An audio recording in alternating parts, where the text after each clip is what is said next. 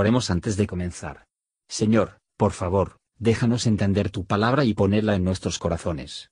Que moldee nuestras vidas para ser más como tu Hijo. En el nombre de Jesús preguntamos. Amén. Capítulo 35 Y procediendo Eliú en su razonamiento dijo, ¿Piensas ser conforme a derecho esto que dijiste, más justo soy yo que Dios? Porque dijiste, ¿qué ventaja sacarás tú de ello? ¿O qué provecho tendré de mi pecado? Yo te responderé razones y a tus compañeros contigo. Mira a los cielos y ve y considera que las nubes son más altas que tú. Si pecares, ¿qué habrás hecho contra él? Y si tus rebeliones se multiplicaren, ¿qué le harás tú? Si fueres justo, ¿qué le darás a él? ¿O qué recibirá de tu mano?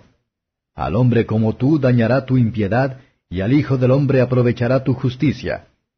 A causa de la multitud de las violencias clamarán y se lamentarán por el poderío de los grandes. Y ninguno dice, ¿Dónde está Dios mi Hacedor, que da canciones en la noche, que nos enseña más que a las bestias de la tierra, y nos hace sabios más que las aves del cielo? Allí clamarán, y él no oirá por la soberbia de los malos. Ciertamente Dios no oirá la vanidad, ni la mirará el omnipotente. Aunque más digas, no lo mirará haz juicio delante de él, y en él espera.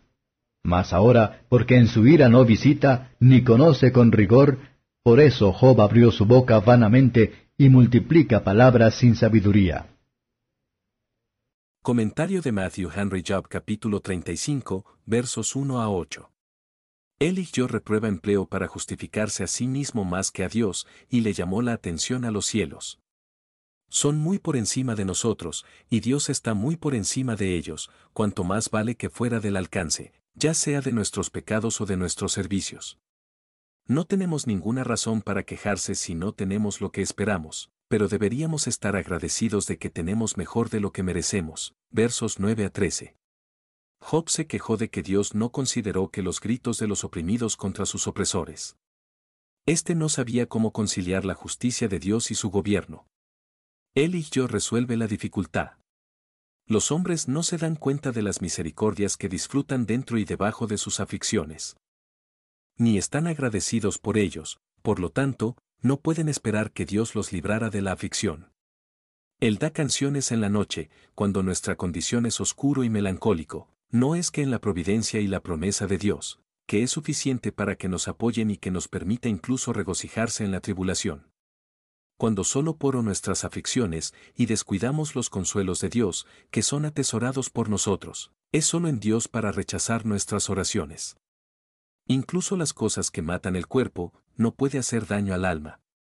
Si clamamos a Dios por la eliminación de una aflicción y no se quita, la razón es, no porque la mano del Señor se acorta o ha agravado su oído, sino porque no estamos lo suficientemente humildes. Versos 14 a 26.